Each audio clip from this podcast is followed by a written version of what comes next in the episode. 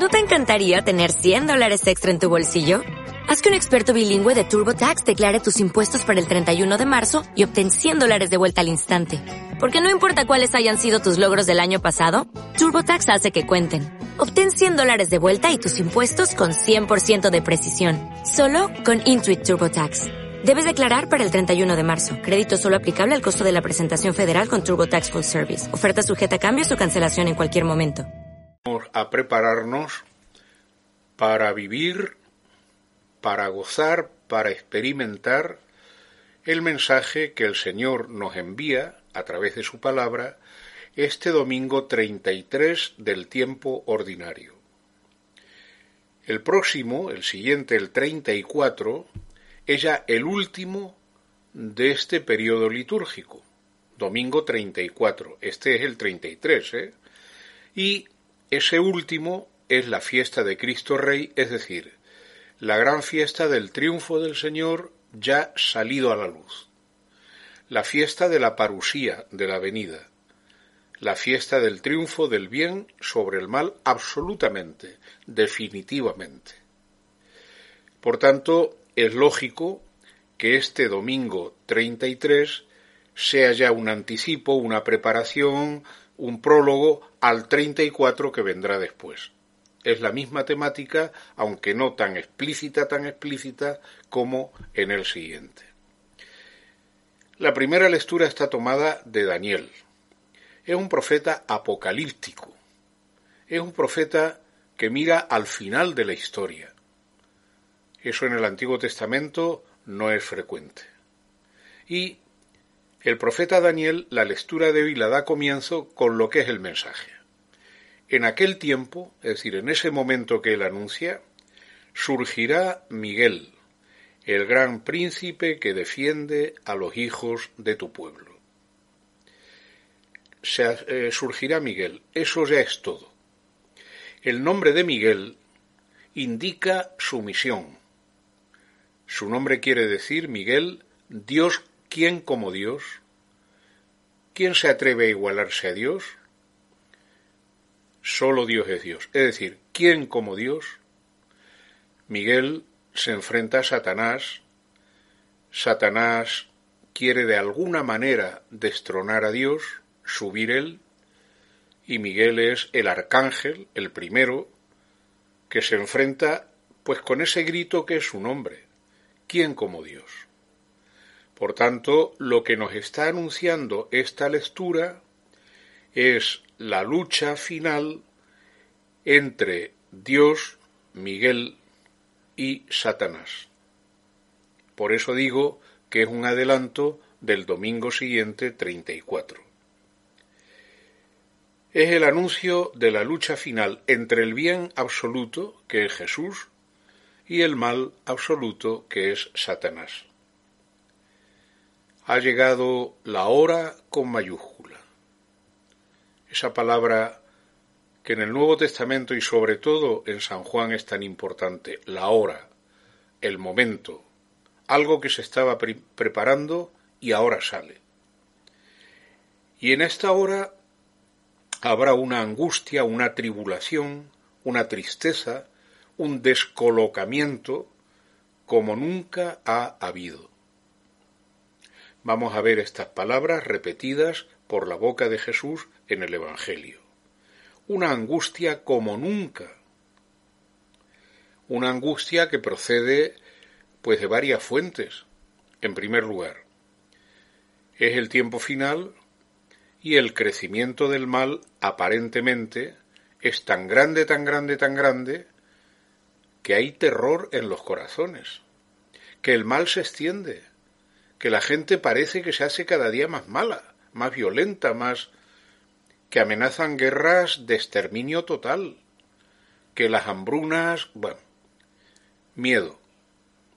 En segundo lugar, es también impaciencia. ¿Cuánto tiempo los cristianos esperando la hora y la hora no llega, y no llega, y no llega? y sobre todo temor personal. No digo miedo, pero por lo menos temor de Dios, porque ese momento final será también el juicio. Despertarán los que yacen en el polvo. Unos despertarán para la vida eterna, otros para el oprobio, para el fuego eterno. Claro, eso supone que tenemos que pasar por el tamiz, que tenemos que ver nuestra vida expuesta y juzgada, que será un juicio de misericordia, pero será un juicio. Esto es la primera lectura. La segunda lectura está tomada de la carta a los hebreos. Ya llevamos bastantes domingos, hemos casi casi leído casi la totalidad de la carta. Y ahora, pues vamos a lo mismo. Cristo a la derecha del Padre, Cristo mediador, Cristo sacerdote eterno. Este es el mensaje de fondo permanente de la carta. ¿Cuántas veces dirá ahí la palabra sacerdote? ¿Cuántas veces saldrá lo de a la derecha del Padre mediador? Pero hay una frase que sí es nueva en la carta. Sí es nueva. Mm, habiendo ofrecido sacrificio, habiéndose, perdón, él, ofrecido como sacrificio por los pecados, un solo sacrificio definitivo, se sentó a la diestra de Dios para siempre, esperando desde entonces hasta que sus enemigos sean puestos por escabel a sus pies.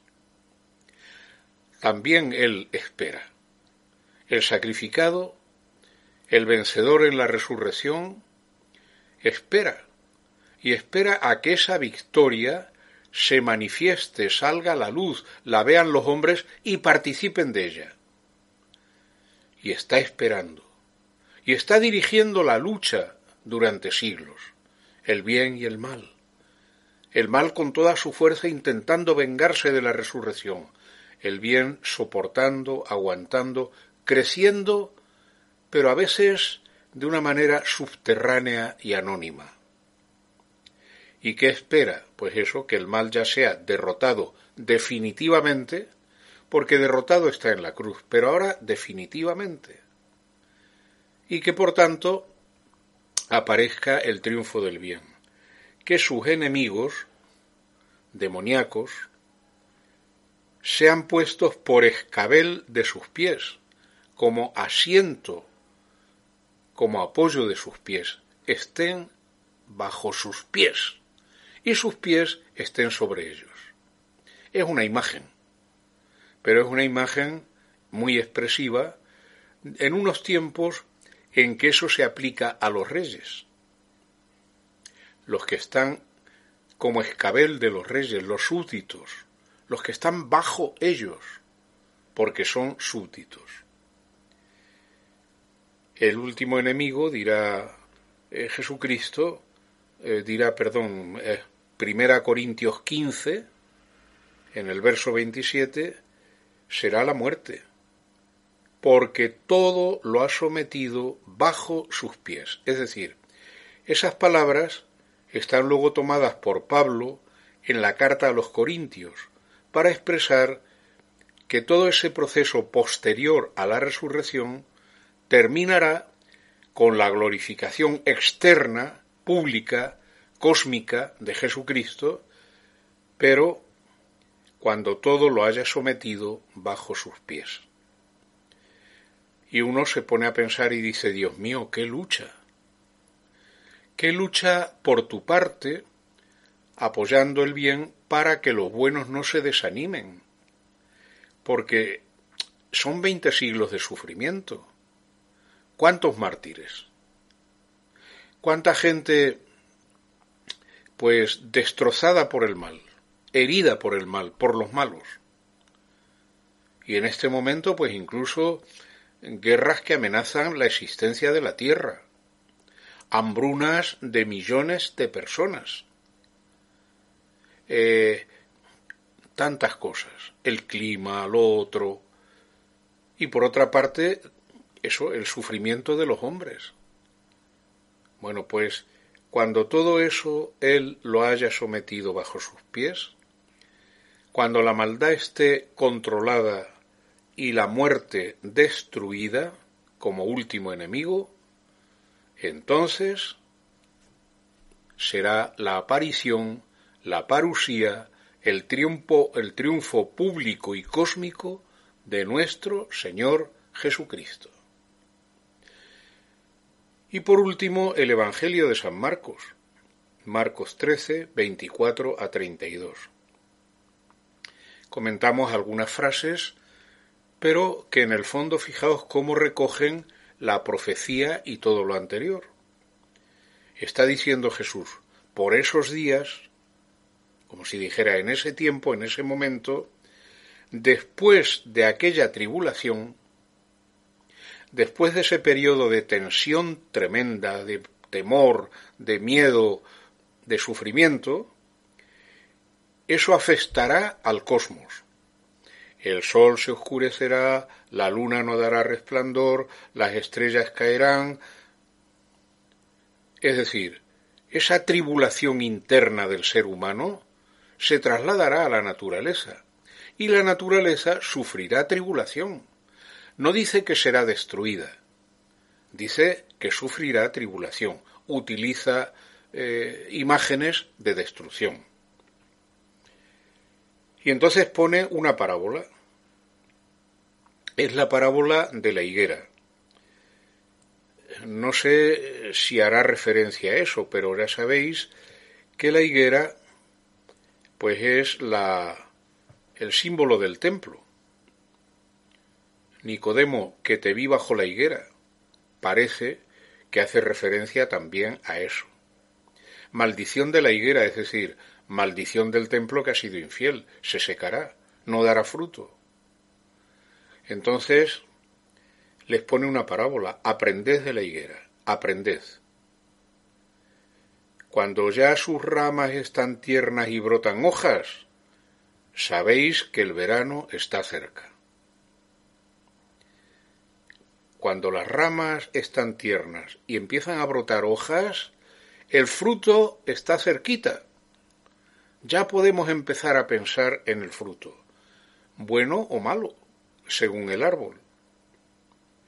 Así también, cuando veáis que todo esto sucede, tribulación, revolución cósmica, pues sabed que Él está cerca, a las puertas. Yo os aseguro que no pasará esta generación hasta que eso suceda.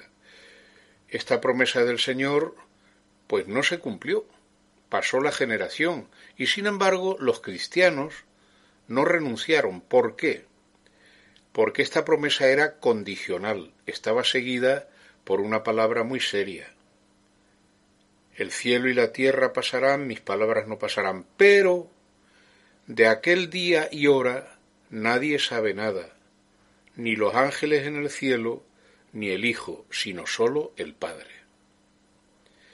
Es un secreto del Padre, y quizá sea un secreto porque el Padre está dando tiempo al arrepentimiento, a la entrada de Jesucristo en todas las culturas y naciones, y también el último día va a depender en parte de la apertura del hombre a Jesucristo.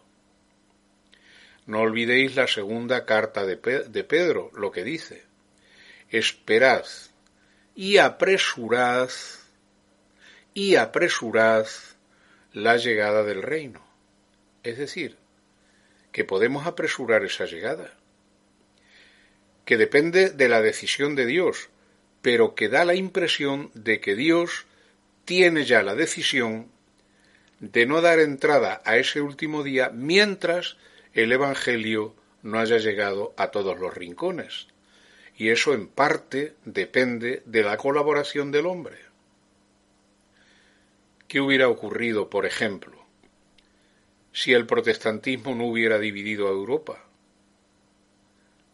Si la Europa moderna de los siglos XVI en adelante hubiera sido una iglesia cristiano-católica universal ¿Habría sido igual la evangelización de los pueblos americanos y asiáticos? Digo como ejemplo. Si en vez de un número de vocaciones a la misión ese número se hubiera multiplicado por diez, que no era nada imposible, ¿no se habría acelerado el día? Solo el Padre lo conoce. Pero el Padre amplía el plazo por compasión y misericordia. Quiere que el Evangelio llegue a todos, a todos los lugares, a todas las culturas. Para Jesucristo, con, esta, con una generación hubiera bastado. Pero la lentitud del ser humano y el pecado no iban por ahí y la experiencia humana de Cristo en este sentido no alcanzaba la experiencia del tiempo que tiene el Padre Eterno y el Verbo Eterno, que es Jesucristo.